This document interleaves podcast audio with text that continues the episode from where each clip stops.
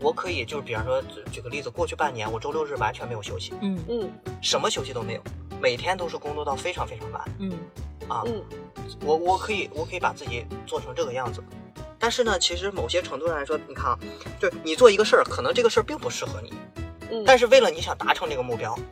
你就把自己揉成了那个样子，嗯去强行的达成，最后结果好像还不错。嗯嗯但是其实我认为这是一个挺大的陷阱。你把一个事儿干成了是有正反馈，但是其实这可能本身就是一个麻药，它就不是你正确的道路。关键是你找不到正确的道路啊。这也是对对对，就是如果你现在有正确的道路，你就不用在这件事情上 all in 了。我猜测，有的时候你一路狂奔的过程中，把过往的某些积累，就好像是说我已经爬过这个山了，这个山就在我的呃这个地图上消失了。嗯太准确了。就是我我很多时候做决策就是就是呃，我只要定了一个方向，前进的方向是吧？嗯定完了之后，我现在有什么积累，我可以直接扔掉。这么讲吧，竞争追求都在前的人送一句话，就是，呃，也许你赢了每一场战役，但是你输了整个的战争。此刻赢了这一城一池，但是可能整个失去了整个的牌面。欢迎收听十人十集，我是赵楠。我是薛逸然，世界上没有完全相同的两片叶子，也没有完全相同的两个人。看到差别，才能相互理解；关照他人，才能认识自己。今天我们舒阳小姐姐感冒了，所以她没有来。但是呢，我们来了一个新朋友，因为在不久前啊，我们收到了一位听友的咨询申请，他叫小哲，他提出的问题跟我们往常的问题相比还比较特殊。他说，他认为自己代表的是上进努力，但是在时代的压力下挺难突破的，很迷茫的呃一代年轻人。所以后来我们想了想说，那要不就请小哲来上我们的节目吧。嗯、小哲也做了盖洛普的优势报告，一会儿我们一起来看一看他的报告。嗯到时候呢也会把这份报告呢放在我们的页面里，大家可以看见。那要不我们先请小哲来简单介绍一下自己吧。啊哈喽，大家好，我是小哲，然后很荣幸加入到这个诗呃诗人十己的这个播客里。我来介绍一下自己的基本背景吧。我现在大概是毕业三年左右的时间，我毕业于重庆大学的本科，然后在北邮又读了研究生，中间还有一个二加二的这个比利时的一个国外学校的这个交换经历吧。嗯然后呢，毕业之后顺利的加入到了互联网大厂，做一名一一名产品经理。啊、在做两产品经理两年左右的时间之后，我又选择加入的一个我向往已久的一个计划，这是一个呃投资公司给这个创业公司寻找人才的一个计划，然后我也如如愿的加入，并且工作了大概半年左右的时间，啊、但是在这过程中，我越来越发现自己有很多的困惑没有被解决，呃，这种困惑更像是一种什么感觉呢？就是我还没有找到一个正确的道路，就被时代的洪流推上了一一条道，并且在这条道上，我一直在告诉自己，你要踩油门，你要踩油门。但是呢，我突然发现这个油油门我已经踩到底了，这个东西还不是我想要的，那是不是这条道路就会有问题呢？所以说产生了一个这个比较底层的这个疑惑，所以说呢，也去呃想办法跟呃十人十己这边建立了联系，然后希望去更深刻的去了解一下自己，然后看看自己以后的路要怎么走。对，对，舒阳小姐姐之前呢写到了，也跟小哲聊过这个问题哈，就是她觉得她自己这类人还挺多的，比如说上进努力啊，但在时代的压力下突破不成，很迷茫。那比如说，你会觉得这类人，嗯、是什么样特点呢？就是你觉得你是个代表啊，你不是一个人，你觉得这是时代背景下的一类伙伴。嗯那你跟我们讲讲，你觉得你这类人有哪些特点呢？呃，我讲其实有很多特点也比较相似啊，我一个个去讲。就第一个标签呢，就更像是一个小镇做题家，呃，这个是一个非常重要的一个特征。这个小镇做题家，呃，它是一个什么状态啊？是我们出生于一个二三线城市，嗯然后呢，经过自己的努力，确实考上了一个还凑合的学校，嗯啊，在这个凑合的学校，让自己从一个小的地方跃迁到了一个大的城市，嗯。看到了更大的世面，嗯。并且在这个过程中，哎，你也接触到了就是更好的这个工作的机会。嗯。这个时候呢，你就产生了一种，至少在学生阶段，你产生了一种呃比较大的幻觉是，哎，我可以通过自己的努力，努力嗯。天道酬勤，逆天改命。嗯。然后真实的情况也是，哎，我一路从从这个大学好好学习，又上了更好的研究生，又进入到更好的呃这个公司，拿到了一份就是大家都都都很羡慕的一个薪水。哎，按理说我的生活应该一帆风顺啊。然后我在这个时代背景下，我我在在这个比方说北京这样一个大的城市，我应该很容易扎根嗯啊，我应该过一个至少不被自己的这个生活太多困扰的一个一个一个，就是不不会生为生计太多困扰的一个一个状态。嗯啊，但是事实的情况是相对比较残酷的。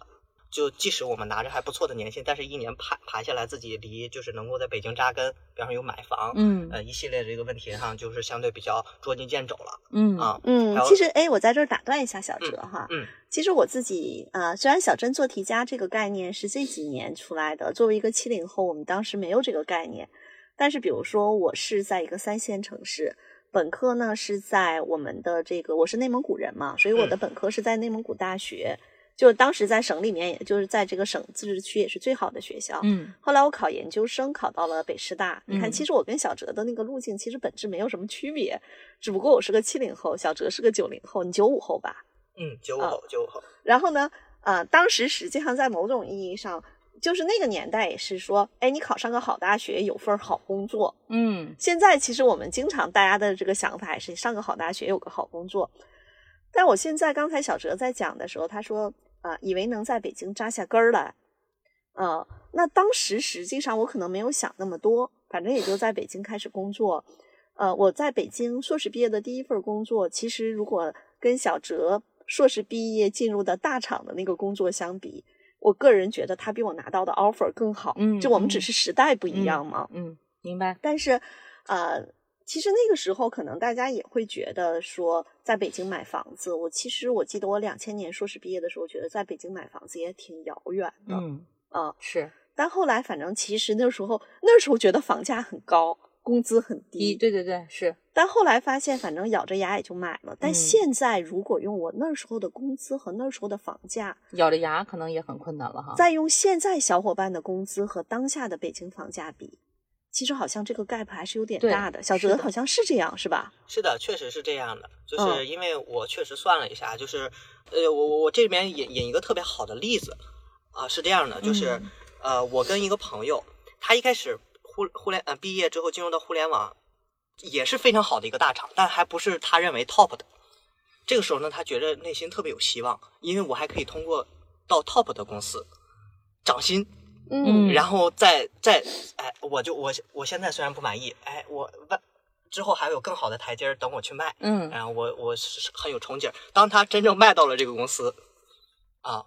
结果他失望了，嗯。因为他发现嗯。哦，顶层也就是这样了，嗯。就是他计算着哦，我我我的一个真实的情况哦，最优秀也基本上就是这个状态了。对，这个其实是一个大的时代背景哈。那我们先从大的时代背景里头跳出来来看哈，嗯因为呃，小哲同学把他非常详细的信息也都呃 open 给了我们，但是在节目中嘛，我们不会去讲那么多细节。那我也看到小哲其实是一个每一步的选择里面，其实都有他的那个拼命的劲儿。嗯就很努力、很上进、很拼命的那个劲儿。嗯、但是同时也会感觉到，比如说，在他拿到了大厂这种 offer，并且解决了北京户口的这样的一个大的背景下，他是会觉得，其实想在北京扎根儿很难，对吧？对小哲是这个感觉是吗？是的，是的，而且小哲之前给自己定的这个路径是非常清晰的，先进入到大厂做产品经理，然后呢想办法进入到这个投行、投资公司，嗯然后将来自己创业。但是好像经历了这么一段时间之后，你现在是不是这个路径有一些新的调整和变化呢？是的，就是因为呃之前呃其实呃内心里面一直有一个想法，说我要创业，我要做大事情。嗯啊，然后呢，其实这一直是从特别小的一个抽象的指引，呃，我也我也没有真实的落地说创业意味着什么，嗯要付出怎样的代价。但是我就觉得，哎，我从小这么拼命也能拼，就是我努力也应该是可以创出自己一番事业的。嗯然后一直呃，你看，就是毕业之后加入到大厂，其实大厂完全不是创业的状态，它是一个非常就是受保护的、受约束的一个工作状态。嗯，在这里面呢，你其实，哎，虽然你觉得你这是一个很有创业氛围的公司啊，然后都是这个这么多年都是一一路增长过来的，但是其实你真实对那个东西理解还是浅薄的。啊，我真实先生的进入到这个这家投资公司这个呃的被投企业里面啊，去看真实的一个创业，真实的难度是一个非常高的状态，并且我也在这段经历里面，我付出了几乎我所有的能力，嗯我我嗯仍旧看到了很很难的一个一个状态。那这个时候呢，我就稍微有一些现实照进了我的这个真实的这个样子里面啊，说哦，原来这事儿这么难，比我想象中的难很多。哎，那那现在你还有后面打算创业的？就是有的时候看见了真相，还敢不敢接着一脚油门踩下去呢？嗯，就是我现在仍旧还是这么想的，但是可能心不会那么大了。就比如说在这里面，我也学到了很多，就是去哎怎么去选一条赛道，怎样去找到自己的战略控制点，去去这个就是发力。啊、这个时候呢，原来我可能很想做一个特别大的东西，现在我就想从一个小的地方做起啊、嗯哪怕它一开始是个生意，它都不是个创业。哎，这个地方我要打断小哲，嗯我要跟你讲一个特别有意思的、跟你特别不一样的一个创业者的故事。嗯啊啊，这个是几年前我服务的一个创业公司，他们的这个创始人呢，实际上是同学两个，同一个宿舍的两个男生，而且他嗯们当年上的是北京的学校还 OK，但实际上是个大专。他俩是嗯八零后啊，嗯我们先把这个时代背景说一下。然后呢，其中他们的这个创始人就是是和合伙人，他们俩是同学嘛。其中这个一号位，我跟大家讲最有意思的是什么？他从高中就打游戏，大学大专三年也在打游戏。嗯他打游戏的过程中呢，挣了好多钱，所以就请同宿舍的哥们儿吃饭。嗯毕业的时候，别人都去找工作了，他拿着打游戏，大概那时候手里比较有钱，带着女朋友到处去玩儿，把钱花完了之后说怎么办呀？然后呢，就开了个饭馆，然后就赔了。嗯然后心想说，那也不能再那干嘛呀？结果呢，当时就又正好有一个小生意的机会，这个生意机会其实挺小的，然后就干。干的过程中，反正这个生意也就滚起来了。哎，现在其实做的吧，你不能说多大，还可以。嗯他在二零二零年前后，我记不清楚是呃，应该是一九年，他去北大读了 E EMBA。在去年前年二零二一年，我问他，我说：“哎，你读这个书有什么收获呀？”他跟我说：“哎呀，依然老师，你知道吗？去上这个学，我才知道，我挣的钱呀，那可是苦哈哈挣的钱。”哎，小哲，你知道这个故事是什么吗？就他什么都不知道，但是啊他就是说生意嘛，他其实还不是生冲劲儿，有冲劲儿的同时，就是什么挣钱我就先干着。嗯后面呢，他也参加了很多这种创投机构的培训，嗯也会知道，比如说去看一些商业模式啊，看赛道啊，包括他当时也看到了一个赛道，然后呢，包括他也从大厂挖过产品总监，包括我也帮他找过投资人去看他的项目，嗯投资人给出的建议就是说，你这个项目啊，没有太大的想象空间。到后来，因为他做的是跨境的业务啊，后来在疫情之后，我们知道跨境业务其实是有一个井喷的。但是这个 CEO 跟我说了一句话，他说：“依然，我现在特别后悔，我当年应该把公司设在深圳。如果真做跨境的业务，我在深圳跟那些跨境业务的那些生意人泡在一起，嗯，我就应该更早一点去 all in 在亚马逊的电商上，跨境电商上。嗯我现在早都挣了很多很多钱了。但是小哲，你体会到他的这个思路，是不是相当于因为最开始的无知无畏，反正就是哪儿有钱我就干嘛？嗯，他实际上是不是跟你完全是不一样的？对，它确实是一个完全不一样的状态。就是我也见过类似这种情况，我觉得这里面有一个核心的我的一个矫情的点在啊，有点矫情，就是我其实从小促进我走到今天的那个点，它核心牵引不是钱，不是生存压力，是一个叫做梦想的东西。嗯它有点虚。就比如说，我一直其实是在这种呃科技领域里面，我就特别想做产品经理的一个，也是一个原因，是因为我特别就享受在一个行业的风口浪尖上去创造一些新的东西，呃，觉着这个自己能够给这个社会带来一些价值的这种嗯感受。啊，当然不一定嗯你真实带来价值，但是至少这种感受是这样，自自己就形成了一套就是比较矫情的一个情况，就是说，哎，那这个事儿也不是啥啥事儿我都能干的嗯。啊，我得干一个就是有价值的，明就是嗯想象力空间大的、前沿的 一个一个一个事情。哎，这个特别有意思。这个其实呃，就是我就能够看到那个呃小哲同学的盖洛普嘛，因为我们呃听友们也可以到我们的节目的那个详情页能够看到，就是他刚才讲的这个点，其实跟他的盖洛普是非常吻合的。我们来看一下，他排在影响力前十的里面有三个，排在第一的叫竞争，排在第五的叫追求，排在第八的叫统帅。这三个才干合在一起，其实要的就是挑战和意义。嗯，就这两个，它双要。嗯因为竞争其实是要的那种有挑战的，有挑战。的，对对对，是追求其实它是会追求那个意义，对，然后统帅呢还要自己说的算对。听我的，对，嗯所以其实他的报告真的是一个叫创业者的报告，然后他的执行力里头排在前十的是成就和专注。我以前在节目中也说过，这两个才干排在前面，就是那种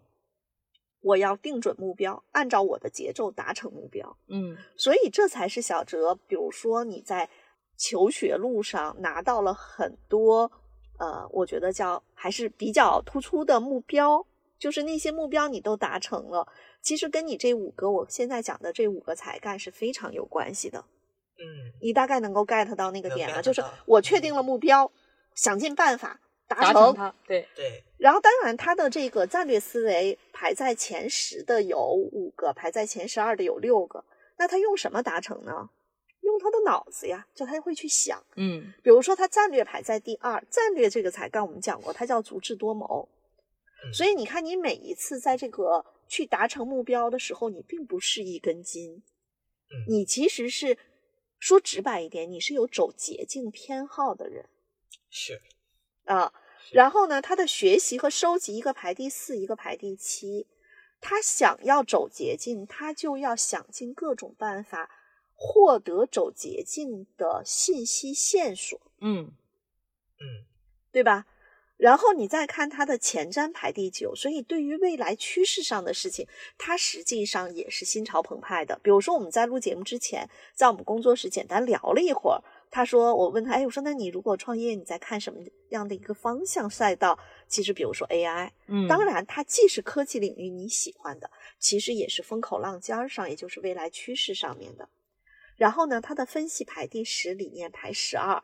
所以他的战略思维中有这么多排在前面，那说明你把他的报告合在一起去看啊，小哲同学基本上就是想尽各种办法找到最优路径，达成自己想要的目标。嗯嗯小哲，是不是如果我们先把工作的事情，我们放在你在研究生找工作那个时间点，到你十八岁上大学，也就是从你十八岁到二十五岁这七年，甚至到二十六岁这八年，是不是你感觉到你这些才干就是这样在运作的？是的，是的，而且其实我很多就是突出的成就，都跟这个东西，就是刚刚讲的那个，呃，就是足智多谋有关。嗯，就是我很多成就都是我用了一些就是别人想不到的一些一些一些就不敢想想不到的一些方式，嗯就把这个成就就达成了。就比如说一些特别难的东西，大家都不敢想，哎，怎么能够实现呢？哎，那嗯我就想，哎，那我搜集一些信息，看能不能达成。那最后也就确实达成了，然后达成了自己的真实的目标。同时，小哲的呃行动十一、自信十三、取悦十六，然后沟通十七。你看他这个排在中段的这四个影响力的才干，其实他非常擅长呃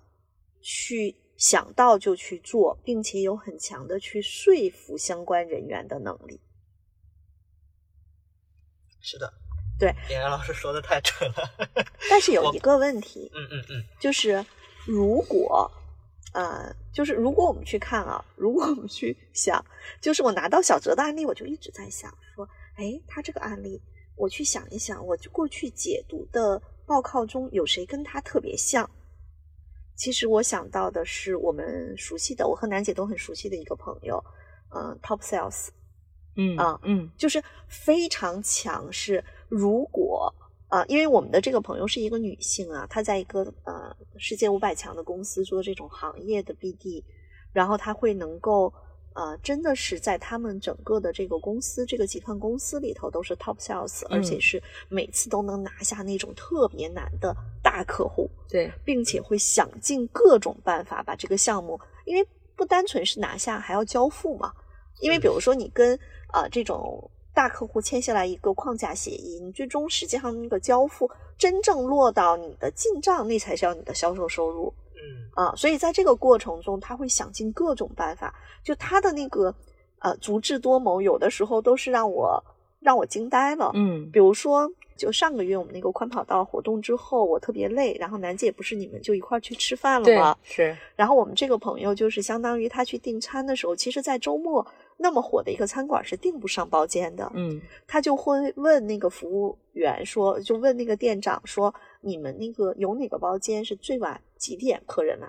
嗯说好像是八点半，对，他说那行，我们八点半之前我们就走，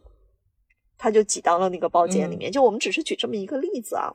嗯，但是在小哲的报告中，我也能够看到你的特点跟我这这个 top sales 的朋友非常相似，就是能够为达成目标想到各种各样的解决方案，甚至可能如果用一个稍微过分点儿的话 叫。为达目标不择手段，但是这个不择手段一定不是那个不择手段，其实嗯就是会很有办法啊。嗯那这个时候我们会发现，啊、这样的小伙伴，包括我们这个朋友，我其实很多年前一直跟他聊过他创业的事情。后来我发现，其实他未必是一个好的创业者，嗯因为他在那个组织平台上去做大的销售，其实好像更适合他。嗯或者他如果创业，可能是做个代理商，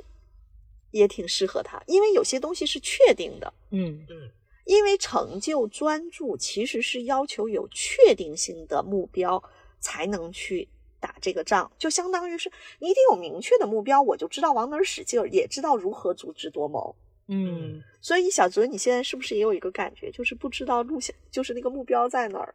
对，因为其实我原来有挺清晰的目标的，就是因为我我我我有自己的这个规划在，嗯这个规划呢，其实这么多年也没怎么大动摇过，啊，就节点也很清晰明确，比如进入大厂，嗯，它就是一个非常明确的一个目标。哎，你最早定这个目标大概是在什么时间段呀？嗯、当时是我在，呃，就是大大二大二大三的时候吧，大三的时候，我那那个大二的时候我自己开始做一些这个呃产品方向的这个创业的这个比赛，那是二零呃不是，就是二零一一四年，啊，不可能，你哪年上的大学？我二零一三年嘛，哦，你上大学是二零一三啊？对对对，那就是啊二零一四、二零一五。对对对，就但是你可能忽略了一个最大的点：二零一五年的大厂和二零二二二年的大厂不是一个大厂。是的，是的，这个事情我完全就是也都忽略了，对吧？呃，当时在学校里面也相对来说比较封闭啊，后来是呃不也出国了嘛，对吧？嗯就是呃，就主要是我那个时候启蒙其实是在国外，呃，国外是那边的这个工程教育做的特别好啊，我也是个工科出生的，本来是准备做技术的，嗯但是呢，在这过程中，其实他们的工程师培养里面就有这种产品思维在里面。嗯就是后来我才慢慢知道有产品嗯经理这样一个角色，当时我都不知道互联网有一个产品经理这样的角色，嗯因为我觉得有一个挺大的一个点，就是在于欧洲的互联网发展的是比较慢的，而是的且他们那个职场这个氛围，其实大家很少关注说，因为欧洲的那个它是宽进严出型的，嗯它的这个学业压力是非常非常大的，就是大家都是使了吃奶的劲儿才把一个功课学好。嗯啊，那这个过程中确实我发现，哎，自己在团队合作中，哎，要呃完成完成一个高挑战的目标时，我更适合做那个现在说的那个产品经理那个角色。嗯嗯哎，我我更享受，而且我在这里面能发挥最大的价值。这时候我就锚定了，哎，我要我要在这个方向走，而且其实挺挺小就有创业这种想法。有了这个想法之后，那你也得找自己的发力点嘛。嗯，那你不可能上来就创业啊，有一个发力点。我还是相对比较没有那么激进，有有些保守，就希望成长一段时间再再自己出来做嗯啊。那这这个路径下，那最好的发力点是产品经理啊，就是大三的时候，大二大三的时候就确定了。其实你那时候要辍学去做产品经理就好了，虽然是个玩笑话。对啊，这是一个很晚的事情。就是如果你让我再回看，就是我肯定对吧？我研究生我也不不应该再上了，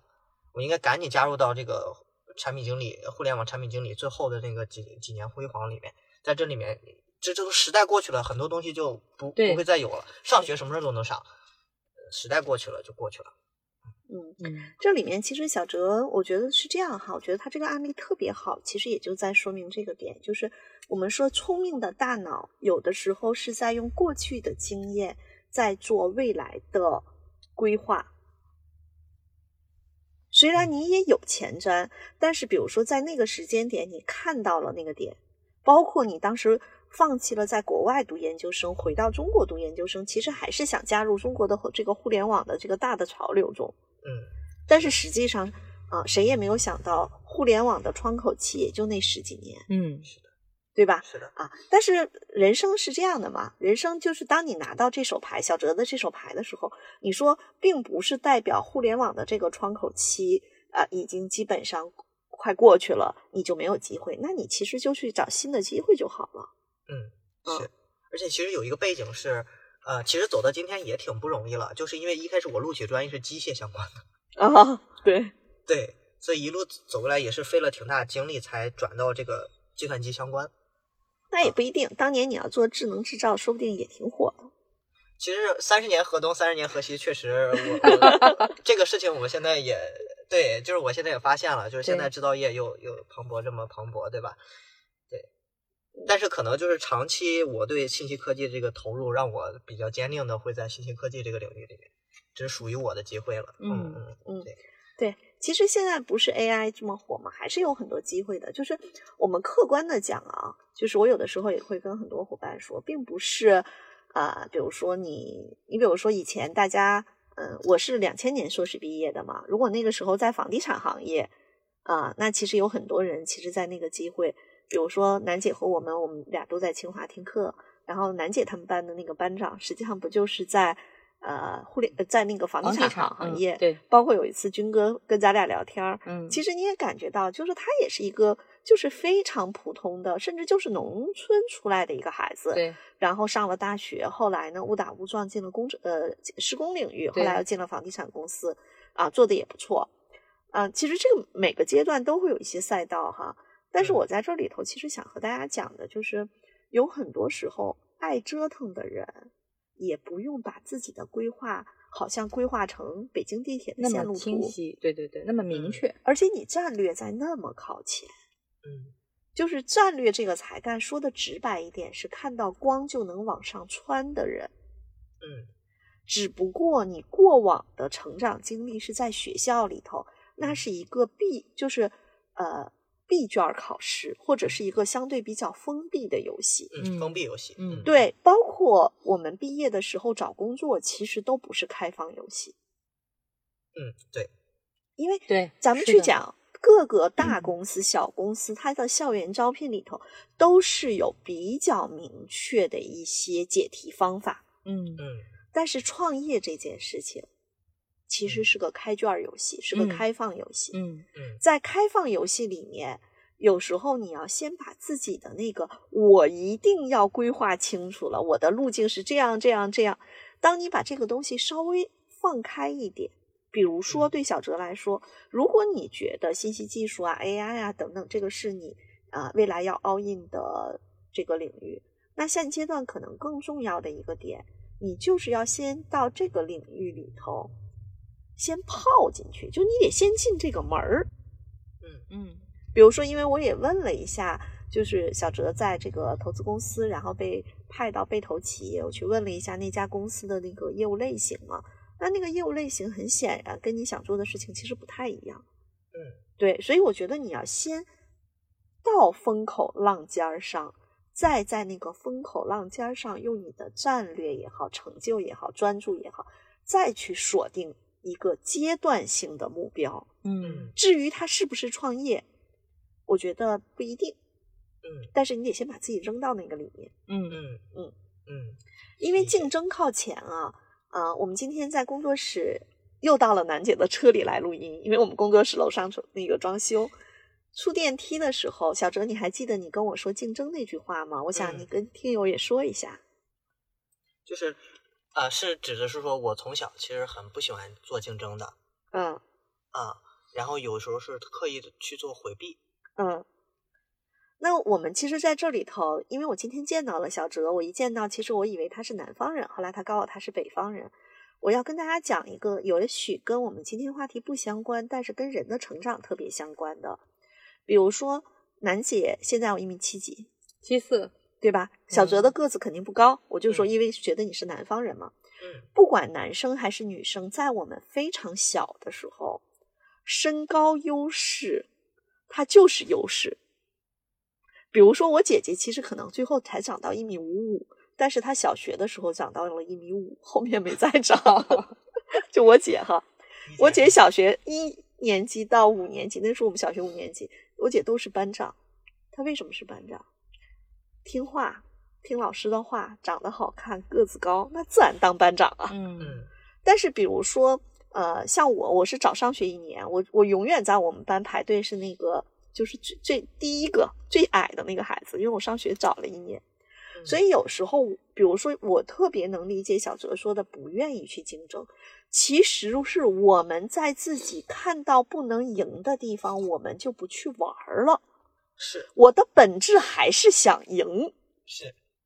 所以竞争这个才干和完美这个才干，这两个才干都是特别认同优势理论的，因为他会相信说，如果我在我自己的劣势上，我就不可能最大化，不可能赢。嗯但是如果我要去了我擅长的领域，我自然就会赢。嗯比如说举个例子，我经常跟他们开玩笑，我说我说的比唱的好听，我唱歌跑调，那我肯定不会去唱歌了。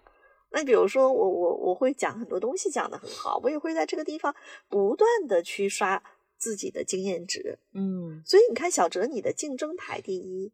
其实你在回避自己不会赢的游戏，一定要找到自己必赢的游戏。嗯是的，好，那这时候又回到职场上面了。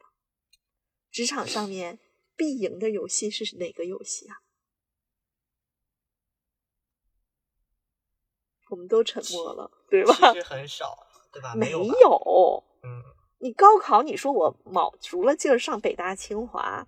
其实那个还真的是有有办法的。嗯但是你说你在职场上，嗯，我们说升职加薪能必赢吗？不能创业能必赢吗？不能，但是当你竞争排在第一的时候，你就会很快的知道从互联网大厂离开，因为你知道那个地方没有什么太多可以赢的空间了。嗯因为当一个组织大到一定阶段的时候啊，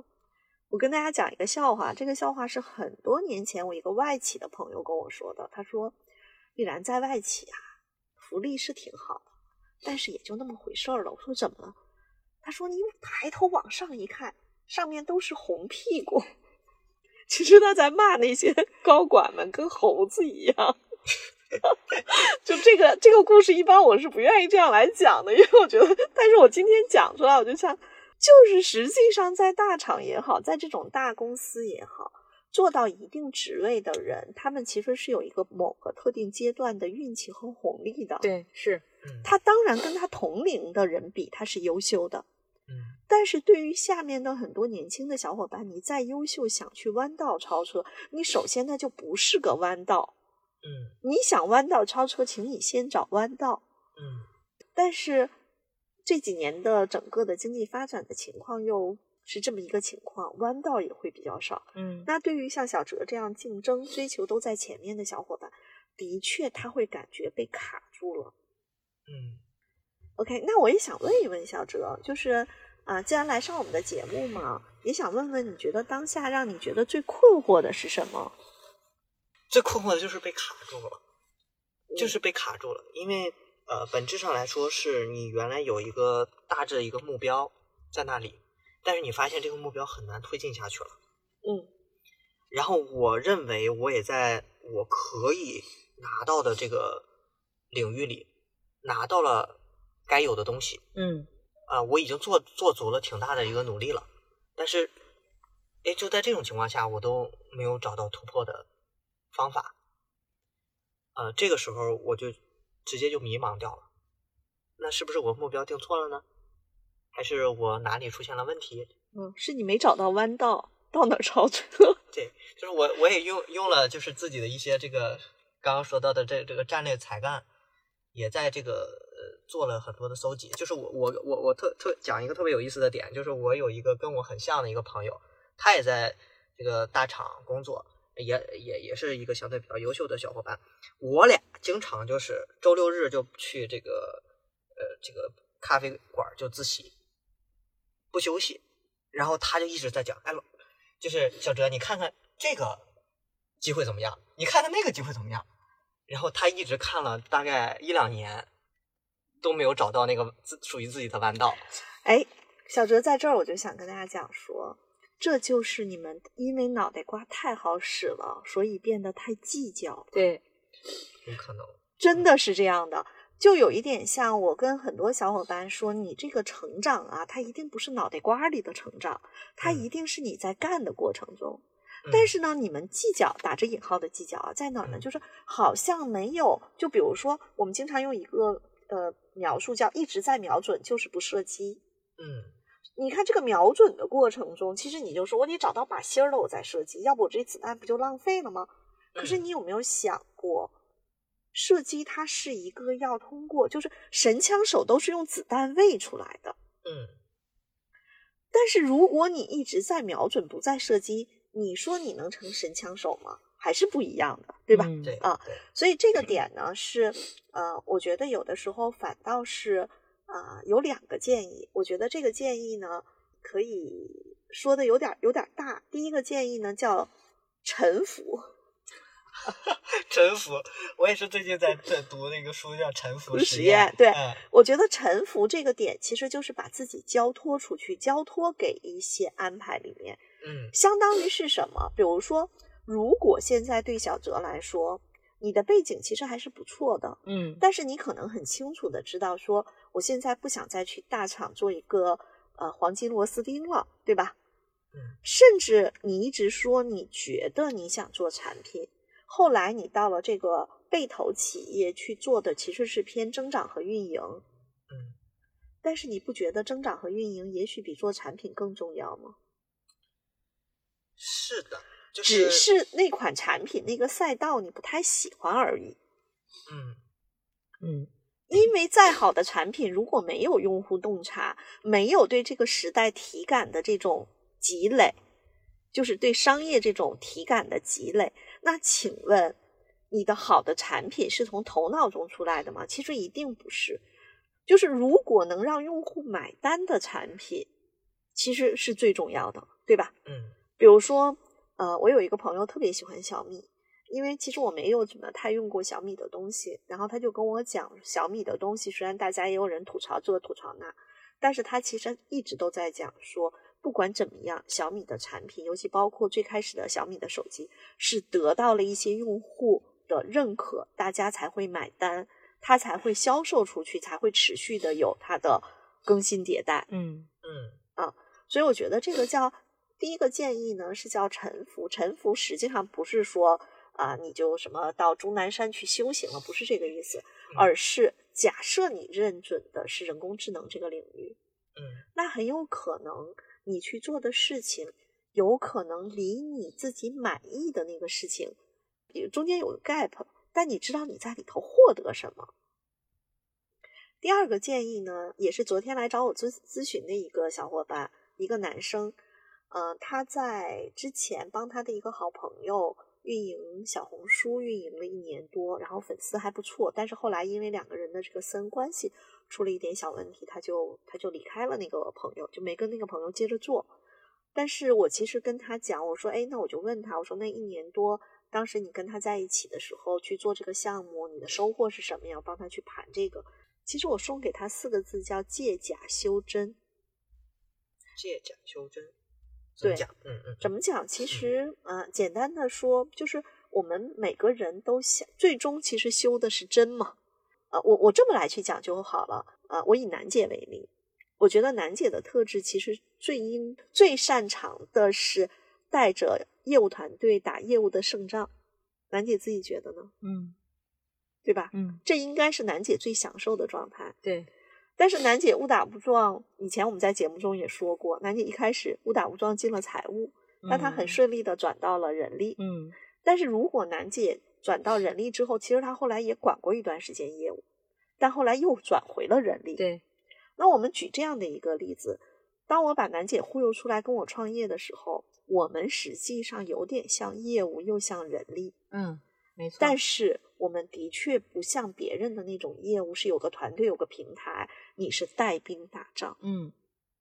其实很显然，当你在人力的条线上干了很长时间之后，就很难再有那种去带业务团队、带兵打仗的工作机会。对，是的，在组织里面肯定是没有的，对呀、对吧？那咱们就得自己修个战场，但自己修个战场哪那么容易，嗯对吧？但是，比如说，我当时跟楠姐就说：“我说楠姐，我们做管理咨询也好，包括现在我们做播客也好，我们做 C 端的小伙伴的这个职业成长的辅导也好，包括我们做我们的宽跑道计划的线下社群也好，其实核心的点都是在借假修真，就是嗯也许有一天楠姐会找到她最擅长的一个领域带兵打仗。但是如果楠姐说我现在觉得做管理咨询不是我最享受的，我就先先不做了，嗯，我就在家里面我去找一找嗯，啊，找一找看我怎么能带个队伍打仗。那我可能持续，我觉得我可能持续也找不到，就没有那么快能够找到那个方向，至少是，对，嗯。但是比如说。楠姐，呃，前一段时间辅导我们企业客户，他们是一个电商公司，然后他们孵化他们的抖音团队，然后楠姐其实作为外部顾问，帮助他们抖音团队招人、建团队、建章建制，包括去跟他呃跟我们的另外一个外部的专家一起去协同，帮他们去定这些业务的策略。嗯其实楠姐在这个项目中有了那么一点点带兵打仗的，嗯，但是好像因为那不是你的兵，其实说白了。嗯，但是不是也有那个借假修真的感觉？对，就带着客户的兵，对。然后打仗，对嗯所以实际上借假修真这件事情有一个非常重要，就是当我们还没有找到自己最完全属于自己的那个事情的时候，即嗯。便是去别的公司打工，你也知道你在做什么。嗯。当然，真正的借假修真不完全是这个概念啊，嗯。我只是在讲我们在职业的发展和创业的路上，实际上，当你没办法找到自己的那个锚点或者那个准星的时候，你至少不要让自己卡在这里，靠大脑去思考。我觉得那个小哲同学吧，还是 太优秀了，因为我的那个盖洛普好多才干跟你都很像啊、嗯包括成就啊、专注，我也都很靠前。然后我我会觉得可能是因为呃，因为你很优秀，包括你的成长的过程当中，你都觉得是在这个过程当中，你找了很多信息，抄了捷径就拿到那个结果哈。其实对于我来讲，我跟依安老师之前说过，我印象里我上小学的时候，老师给爸爸妈妈给我爸妈最大的一个反馈是，哎，赵楠不聪明，但是他很勤奋。嗯，就这个勤奋，他跟努力还不一样，你知道吗？呃就是举个例子啊，比如勤奋是什么？呃，一道题你做会了就 OK 了，嗯这是你聪，明，对吧？然后你可能去呃刷这类的不同的题，嗯嗯，但是努，但是那个这这个这个是努力啊，勤奋是什么呢？勤奋是说这道题我我我刷一遍 OK 了，但是过一段时间我会再刷一遍这道题，再刷一遍这道题，不停的让它进到我的这个系统里面来。嗯嗯嗯，就是我觉得这两个是是不太一样的，所以我是用说白了，所以在工作当中，依安老师知道，所以我后来进了那个职场里面去工作的时候，虽然我战略也很靠前，嗯，我会去想一些方法，嗯。但是在很大一个层面上来讲，我是真的是把时间 all in 进去之后，就去做一点一点的事情积累出来的。嗯甚至可能我们说一句话，说有的时候叫下笨功夫。对嗯对，就是结硬债打呆仗。对，嗯，其实还有一点，我觉得这点是楠姐跟小哲不太一样的地方嗯啊。这里头不代表批评嗯嗯小哲，就是我我最近经常说叫个性是个案的基础。对，就是我们去帮任何人做个案的时候，一定要去呃尊重每个小伙伴的他的这个出场设置，他的嗯天赋。但是我想说的是，呃，小哲在呃我们今天上午在工作室聊天的时候，呃，我们先聊了聊小哲的背景嘛，我要知道的更多。我有一个特别深刻的体会，小哲说我就这个字的高频出现，啊，我也是这样的人，就薛逸然也是这样的人。嗯某种意义上，我们都太自我了。嗯就是这个我自己很知道，我是一个很自我的人。所以有的时候我为什么后来变成了自己干，好不容易十年才遇到楠姐。其实我是一个很自我的人，但我觉得这点楠姐就特别好，楠姐是能够把自己交托出去的。嗯就是在楠姐的很多事情上，她如果完全站在自我的角度，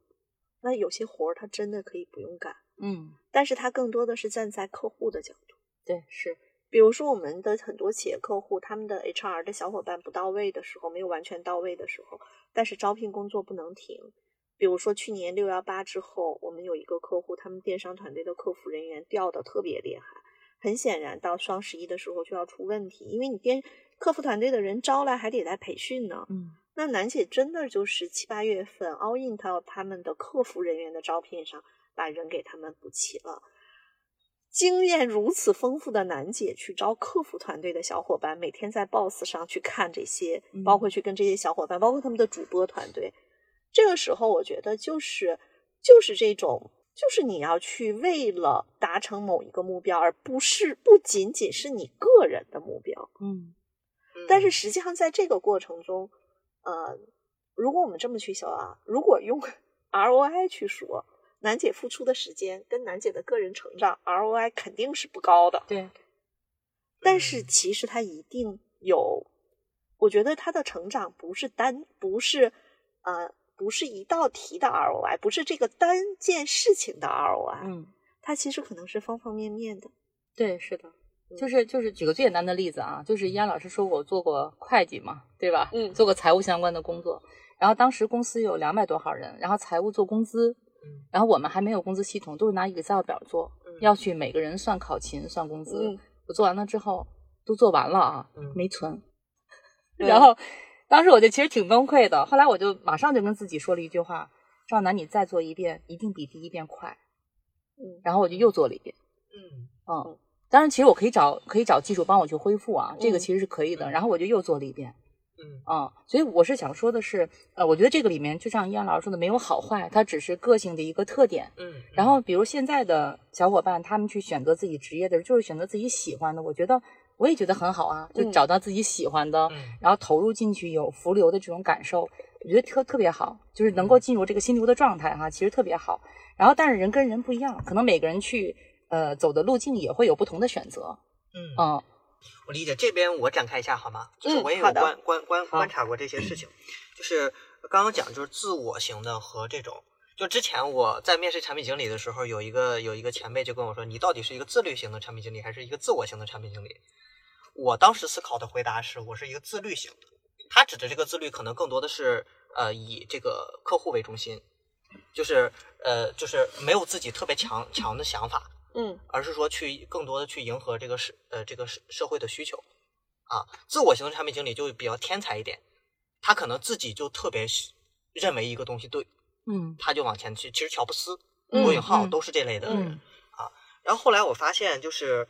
呃刚刚刚刚讲就是我也是一个偏自我型的人，这个我觉得确实是的。但是我我会发现这里面还有两个分叉，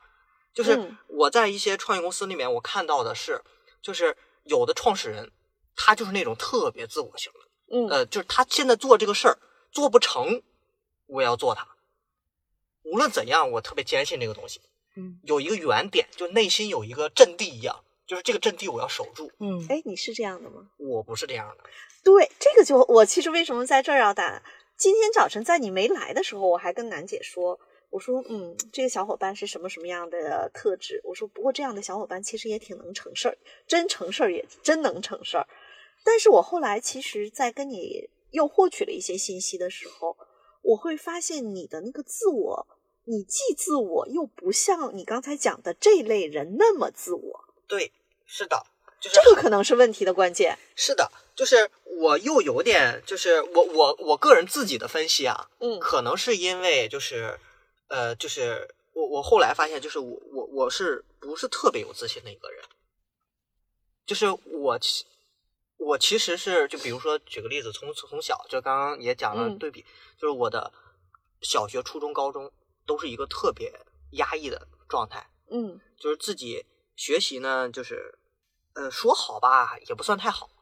也不肯定也不差，嗯。嗯。啊，然后呢，呃，学习也不是我特别喜欢的东西，嗯呃，甚至我在小学的时候我还被校园暴力过六年。嗯嗯所以在这个过程中，其实是一个挺压抑的一个状态的。嗯然后就是自我的一些，就是我认可的一个价值也没有发挥出来。呃，我觉得这个可能会导致我没有那么自信。就是我明明我现在这半年的感受，就是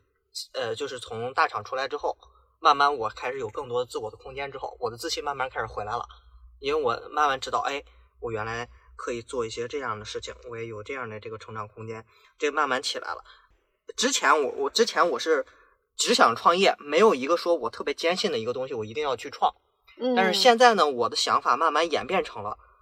我一定有一个使命在那儿等着我。嗯，虽然嗯我现在不知道，但是我一定相信我能找到它。对这点我觉得特别好。为什么呢？我刚才在讲这个，就是有很多时候，包括来找我的小伙伴啊，我每次跟他们举一个形象的比喻，我说：“你看，咱们去同仁堂抓中药的时候，那个中药是不是后边都是小抽屉嗯啊？”我说呢，呃，很多小伙伴其实都想找到属于自己的路，但是可能我打开一个抽屉，发现没路，我就关上了；又打开一个抽屉，没路，我又关上了；我又打开一个抽屉，我发现那个抽屉背后其实有个暗门，有一条路。嗯但是核心的点是，有些人运气好，打到第三个抽屉就找到了；嗯嗯有些人运气可能没那么好，他打到第六个抽屉才找到。嗯但是他打在第五个抽屉的时候，会不会就放弃了？有可有可能啊，有可能。所以其实小哲刚才说的这个点，我觉得特别好。第一个呢，实际上是，比如说我们刚才举楠姐的例子，实际上楠姐可能现在也在找自己的那个抽屉。嗯但是我一直都跟楠姐说，我说楠姐，那我们做管理咨询的好处是我们可以跟客户在一起，贴着业务线去做管理咨询，其实能够遇到，就我们这个地方其实是个信息增量，每天都有对的啊，嗯那就相当于我能够有了信息增量，不就约等于打开抽屉吗？嗯，就我们在打不同的抽屉，通过不同的方式和渠道是，的，对，哦而且信息效率很高。呃，对、这个点，包括我们去做这个呃宽跑道计划，如果单纯从投资人商业模式的角度会看，说这事儿你们就别做了。但是为什么我们要做？第一个是我们喜欢这件事情，所以我们做。这个嗯肯定是、你如果做一件不喜欢的事情，它还没有所谓的呃这个就是方方面面，大家都会觉得它又它又不赚钱，它又不什么，那可我们先做自己喜欢的事情。嗯但是在这件事情中，会不会演变出来一些新的一些呃商业的机会或者好的模式，我们也不知道。嗯，但是总得去做啊。我觉得这个是呃，刚才我说楠姐，呃，她比较好的地方就是她其实并没有说我必须找准才能做，嗯而是有事情我们可以来尝试。对，而且我在这儿补充一句啊，就是嗯比如说拿宽跑道这个项目去做哈，我们嗯现在可能看到的是它现在展示的这个样子，但是其实从我依然老师还有我们其他的主理人，我们允许他在明年的时候长得不一样，对呀、嗯他是不是就不是按照我们所设定的？哎，我一定要去那儿。嗯实际上是我先干这件事儿，因为这件事情在现阶段是可以用最小化的方式冷启动的。嗯嗯啊，对，所以这个呢是我说的难解。然后说到小哲呢，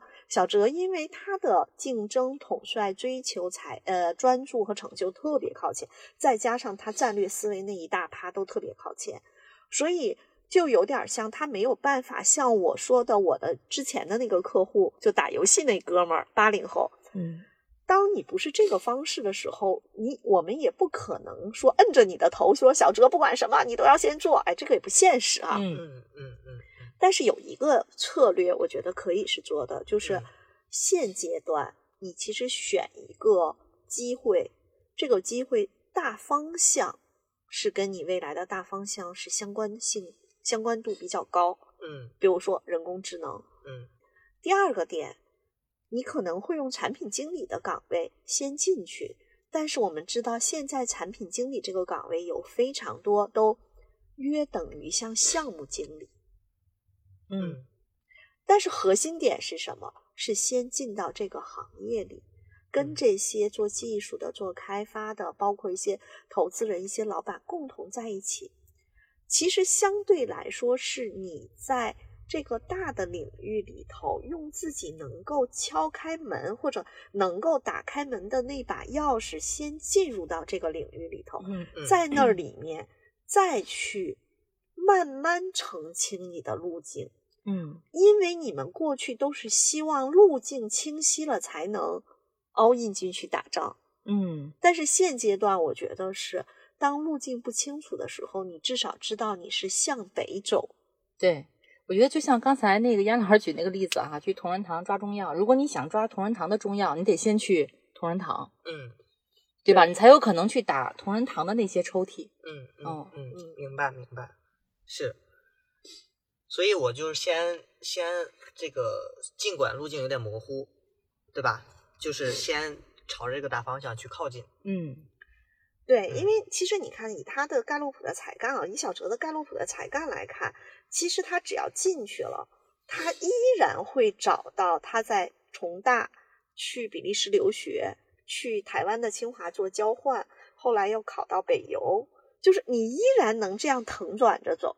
嗯嗯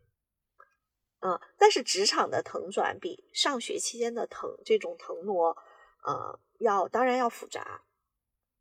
所以还有一点就是，如果你现在并不是一跺脚自己就去创业，你其实还是要跟所谓的高管大佬们、投资人们去混。嗯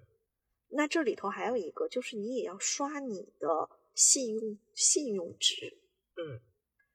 怎么叫刷你的信用值呢？就是你通过做出一系列的成就事件，让相关的这些大佬们看到你。也有一天，可能某个大佬他有一个项目，他会说：“哎，小哲，要不你来这边试试这个项目嗯啊？”所以刷信用值这件事情还是一个蛮重要的，嗯但是不能靠嘴去刷，得嗯用事儿去刷。对，嗯嗯，嗯，明白明白。嗯，拿拿到一些实际的成果。对，嗯是的。小哲还有什么想跟我们聊一聊的吗？明白，就是其实呃有一个，其实跟这个话题有一些延展啊，就是比方说我们去做一些这个比较偏战略的这个规划的时候，其实经常有一个比较经典的那个流程，是通过这个看看外部的这个行业的趋势，看客户的需求，看竞争，看自己。嗯呃，然后，呃，其实呢，我我我本来本来也是想把这一套就是放在自己的这个重新标定这个人生的这个战略方向的一种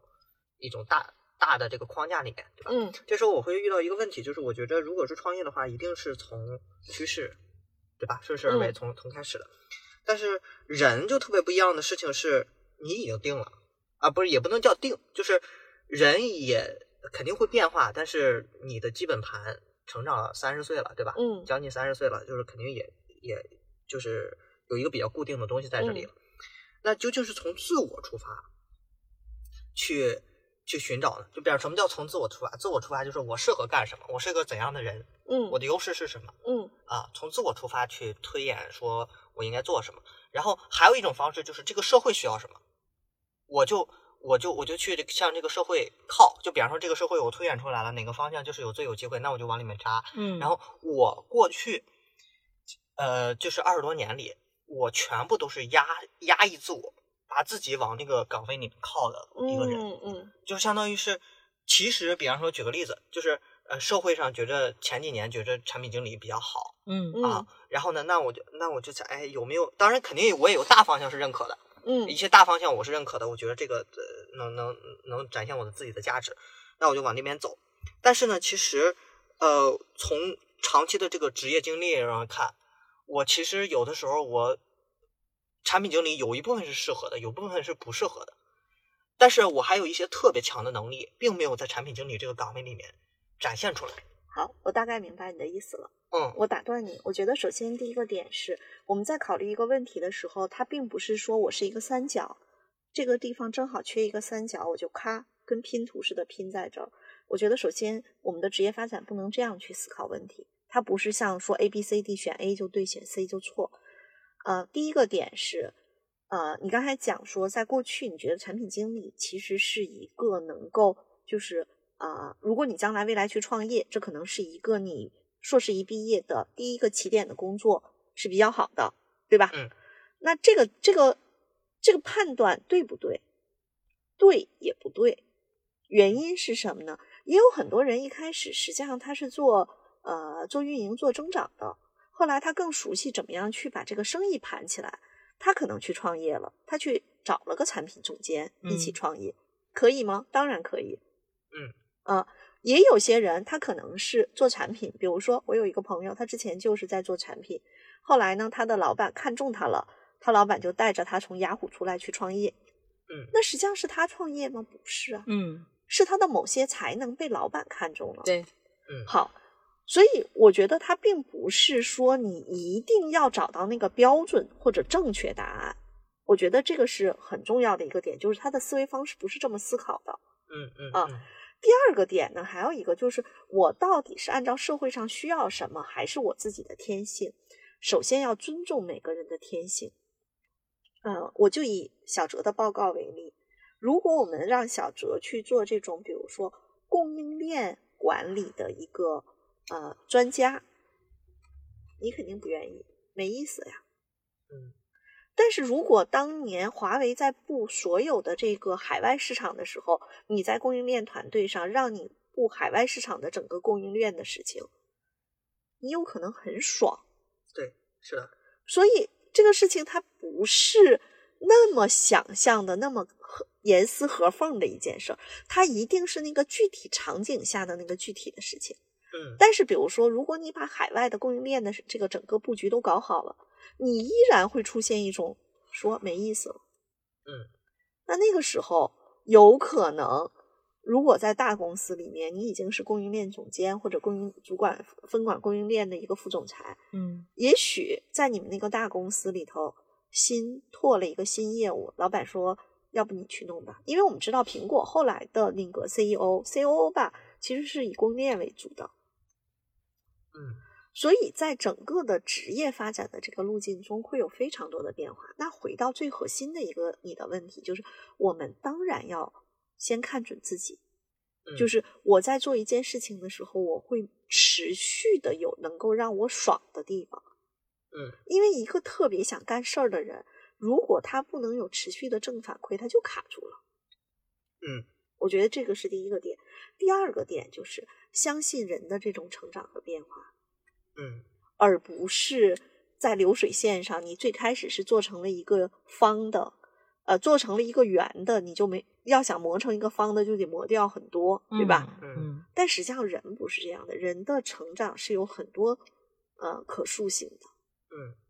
是的，对，是的是的，那这里面我展开一点，就是一个点，就是，嗯，我不知道自己的边界是在哪里，这是一个特别，我觉得特别令人困扰的问题。就我是一个什么样的人？就是其实我是特别能吃苦，特别能，呃，能努力的一个人吧。就说为了为了把一个目标达成，我可以就是比方说举举个例子，过去半年我周六日完全没有休息，嗯嗯什么休息都没有，每天都是工作到非常非常晚。嗯啊，嗯我我可以我可以把自己做成这个样子，但是呢，其实某些程度上来说，你看啊，就是你做一个事儿，可能这个事儿并不适合你，嗯，但是为了你想达成这个目标，你就把自己揉成了那个样子，嗯去强行的达成，最后结果好像还不错。嗯嗯但是其实我认为这是一个挺大的陷阱，就是说，其实你本来就在一个你不应该发挥，就是因为人都很多时候，我觉得力量发挥是一种效率性的，就是你在你不擅长的方向投入了很多的精力，你把一个事儿干成了是有正反馈，但是其实这可能本身就是一个麻药，它就不是你正确的道路。关键是你找不到正确的道路啊。这也是呃对对对是，就是如果你现在有正确的道路，你就不用在这件事情上 all in 了。啊啊！但是事实上，我是想说的，就是对不起，我怼你啊，小哲，我就是我们、啊就是关键的问题点是在于，在当下你没有正确的，就是你是卡在你选择正确的道路上，还是在未必正确的道路上去做事情？啊，明白明白，对所以这个事情其实它是个悖论。就如果我们能找到正确的道路，如果像小哲这样 all in，那他一定能成，对吧？其实楠姐也是一个特别 all in 的人，就有点像说宽跑道是不是我们正确的路径，不知道。嗯，但是现在我们是不是啊在 all in 的做？是的，对，我觉得这跟我觉得跟两个有关，一个是你当下可以做其他的选择吗？嗯，就比如那件事情哈，第二个部分呢是，呃，你可能觉得那件事你不擅长的，但是你把它做成了，虽然你付出了很多，那你沉淀了什么？让你从不擅长在对这这类的事情上来讲有一个大概的框架和你再去做这件事情的思路，或者以你的战略，哎，如果再做这件事情，你会走什么样的弯道超车？嗯嗯啊，我理解，我理解，就是可能是有一个思路，就是我之前也是这种思路啊，但是近期有一些变化。嗯。的原因是因为我发现，我发现就是呃，我我接触的一些就是比较最近比较成功，我我认为比较羡慕的这些人，他们没有一个是通过弥补自己的啊是。弱点嗯。去达成了一个东西，嗯。而是说我会发现，就是比方说经常在一些路上走的比较远的人，他真的就是他有很多的弱点，但是他就是在自己的这个领域里面，这个没有问题。小哲，啊我们其实聊的嗯是另外一件事情，不是弥补不弥补弱弱点对嗯，就是如果你找到了正确的路，你去嗯 all in 去做，在路上，你其实有些弱点是通过其他的方式去去你可以对对。但是我们其实现在核心的点是，没有正确的路，是吧？对或者是说，或者是说，就像我说的，有些人他打开同仁堂的第三个抽屉，他就正确了。嗯或者是说，你找到正确的路的前提是你得在路上。这个在路上，有可能你现在做的事情就是在去通往正确的路的路上。对，是是就这个确实是 有点这个绕是的哈。是的，嗯对，其实其实这这半年从从大厂出来之后，我已经在 approach，就是我已经在能能能感受到我已经离他越来越近了。嗯嗯，对，就是所以说我我我愿意自己出来，嗯就是因为因为我发现，就是我我在那种 all in 的这种情情况下，我只要在一个组织里面，我一定会全力以赴。就是在这种全力以赴的情况下，我是不可能这个特别好，我觉得这个特别好。我觉得这个是小哲说的一个非常重要的一个点，就这也是我经常跟楠姐说的。我说楠姐你要留白，嗯虽然我们特别忙，但是有些事情能不能不去做？原因是当你特别 all in 的时候，其实你没有了那个留白，就没有办法去碰撞新的可能性。哎，对对对，我觉得是对。就是好像这是一种就是能力的缺失。我我个人感觉啊，就是我做不到。就是就比如举个例子，嗯我也特别想说，哎，我先看一看，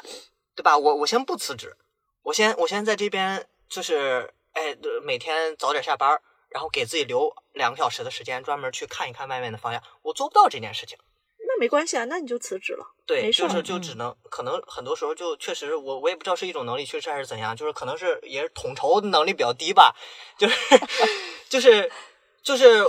我只要做完了之后，我就必须得跳出来，哎，我觉得完成它这个他统筹对二十九 他是对对对吧？就是你像就是我是一个特别单线程的人，就多线程完全嗯，不行就他是要 all in 的嘛。那这个时候，实际上，首先第一个点是我刚才其实给到的那个沉浮，其实就有点像说，呃，来什么事情接着接什么活儿，就你把嗯你自己变成了一个这个工具。呃，不是工具，就是有点像美团外卖的这个接接单小哥，就来了你就接。当然，这个其实没有，嗯，不到那么机械的一个程度啊，就相当于，那你首先要让自己空下来才能接单。嗯嗯你比如说，你现在在大厂卷着，你就不可能空下来接单对是啊。我觉得这个是要稍微适度的让自己空下来。你比如说，我跟呃楠姐说，我说楠姐，你的工作安排有的时候让自己空下来，嗯其实这个是呃是一个一个建议。但是对小哲来说，他说我没有办法做到在大厂，呃，然后早点下班，然后同时多线程再去看新机会，那没关系，那你就尊重自己是这个特点，你就下来，你跺嗯脚先下来。嗯但是下来之后，其实又出现了一个问题，就是你会非常着急想再上去，就上到另一个轨道上。嗯对嗯嗯啊那这个时候，其实就是你要不停的给自己做心理建设，嗯就是我如果嗯，就是没有找到那个我觉得能够让我 all in 的去路，我稍微给自己放宽一点，比如说三个月、六个月，甚至有可能我会在这个六个月里头，先找到一个我觉得可以先进去去做的事情嗯嗯啊，嗯，因为放时间太长，很有可能还是打不开那个抽屉。对是的，嗯嗯是。那那这边我还有一个就是疑惑，嗯就是怎么面对自己的弱点，就是弱不也不能叫弱点，就是排在后面的才干。呃，你排在后面的才干，我们一块儿来看一下哈。啊首先，你刚才讲到的是统筹，就是你的确不太擅长就是多线程，你更适合的就是这种 all in 的方式嗯啊。那么这个呢，这个其实我觉得是后续可能在你的工作或者生活中，当你想去呃做更大的事情的时候，这个是需要调整的。嗯这个调整的过程中，其实就是另一种取舍。嗯嗯怎么取舍呢？就是因为当你跟更多人去协同的时候，当你管更多的事情的时候，如果你没有统筹，不嗯是逼疯别人，就是逼疯自己，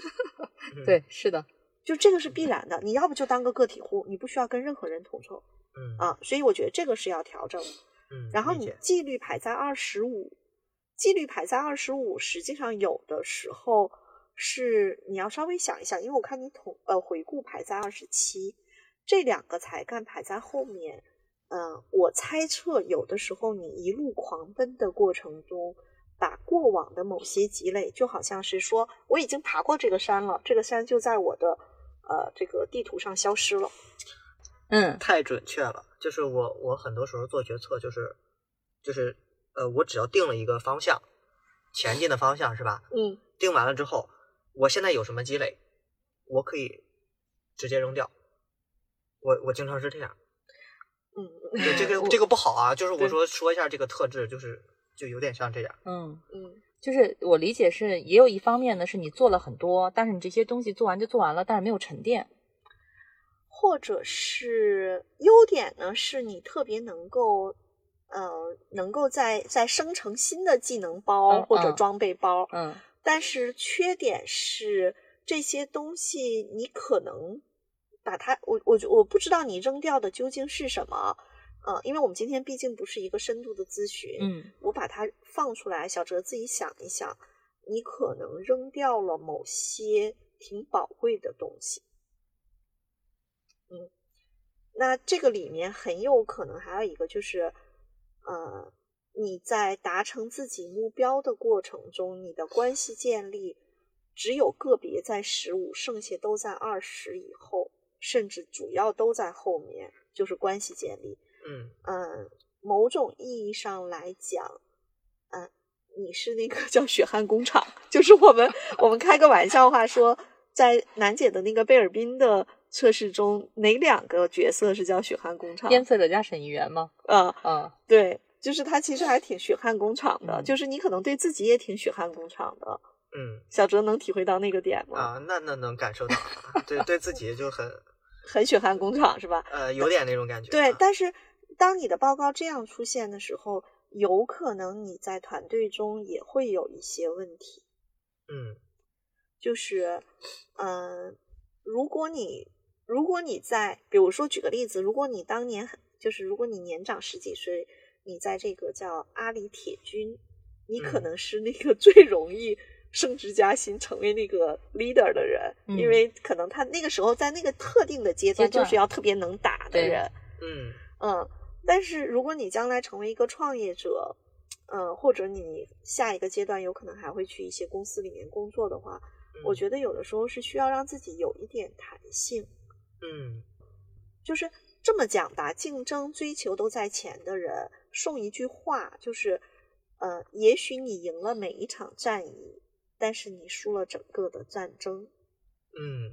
嗯嗯，明白明白。就好像这句话是病句，嗯嗯 但我觉得确实有道理，就是因为其实竞争本身是一个挺，我觉得竞争在前就是一个挺排他的，就有时候你会经常愿意让自己在整个战场上觉得是赢的状态，但是赢并不并不代表最终你能得到一个好的东西。对，此对刻赢了这一城一池，但是可能整个失去了整个的牌面。是嗯啊是，就是有这种可能性，所以嗯这个是需要小哲要去呃要去考虑的，这个是你排在后面的。然后嗯，所以综合你所有排在后面的，可能我会给你的建议，并不是说这是缺点或者什么，它还是这个人的风格，嗯是需要你，比如说咱们举个例子，此刻如果你是足球运动员，你是一个前锋，你的重点是要进球，对吧？嗯。但是如果此刻你把自己放到球队的教练，坐在教练席上看这一场球赛的时候，嗯。嗯也许我要把你换下来，对，是嗯。因为作为最好的前锋，你这一场如果出了伤病，下一场才是我们最重要的一场比赛。嗯。嗯。嗯所以呢，你自己可能既要去思考你是那个前锋，那个球队里最重要的能够进球的人，你也时刻把自己放回到教练席去思考一下，在不同的阶段、不同的场次里面，你的策略究竟是什么？嗯嗯啊，理解了，理解了。就是你会有一些极端或者极致的这个风格，这个不能说不好啊，就是它其实就是个特点。有些成事儿的人是需要这种极端或者极致的特质的，嗯嗯，但是可能还是我们有一个自我的觉察，就是真的是有的时候把自己放到教练席去看看整个的整、整跳出，来看一看。，对，跳出来看一看，是。而且我也不知道是因为什么专注那个配合，就是有有些事情我一旦钻进去，我就特别难出来。对，是因为你专注很靠前。对，嗯，就是只要一个事儿，就是我要定了它，虽然它这个事儿可能做到这个程度就差不太多了，嗯，我可能就一直钻进去，钻特别深，其实也是嗯。失了一个全局的一个状态。其实其实就像是举个例子，如果你是一家公司的 CEO，现在你可能举个例子啊，你现在企业转型，你最最觉得最叫最要紧的是要解决财务问题，然后你又是这样的一个风格的时候，你就会钻到财务那个里面，从零到一开始去做这件事情。但是其实有另外一个部分是公司的现金流、业务的市场布局，嗯，然后组织整体核心团队的这个部分，嗯。你可能全部忽略了，是是对吧？对，这个真的就就能把一些真的经历就串出来了。就是我我一开始以为只是它是一个思维的倾向，但是最后看出来就是我的真实的这个写照啊，嗯，做事情的写照啊。好，这期播客咱们就先聊到这。听友们如果想追问一些问题，欢迎留言，我们非常需要你的反馈。比如你希望听到什么样子的话题？对本期的内容，你有没有有话想说的？你还有哪些观察和思考想跟我们一起探讨？也欢迎你直接加入我们的听友群，入群方式在节目介绍页可见。谢谢，再见。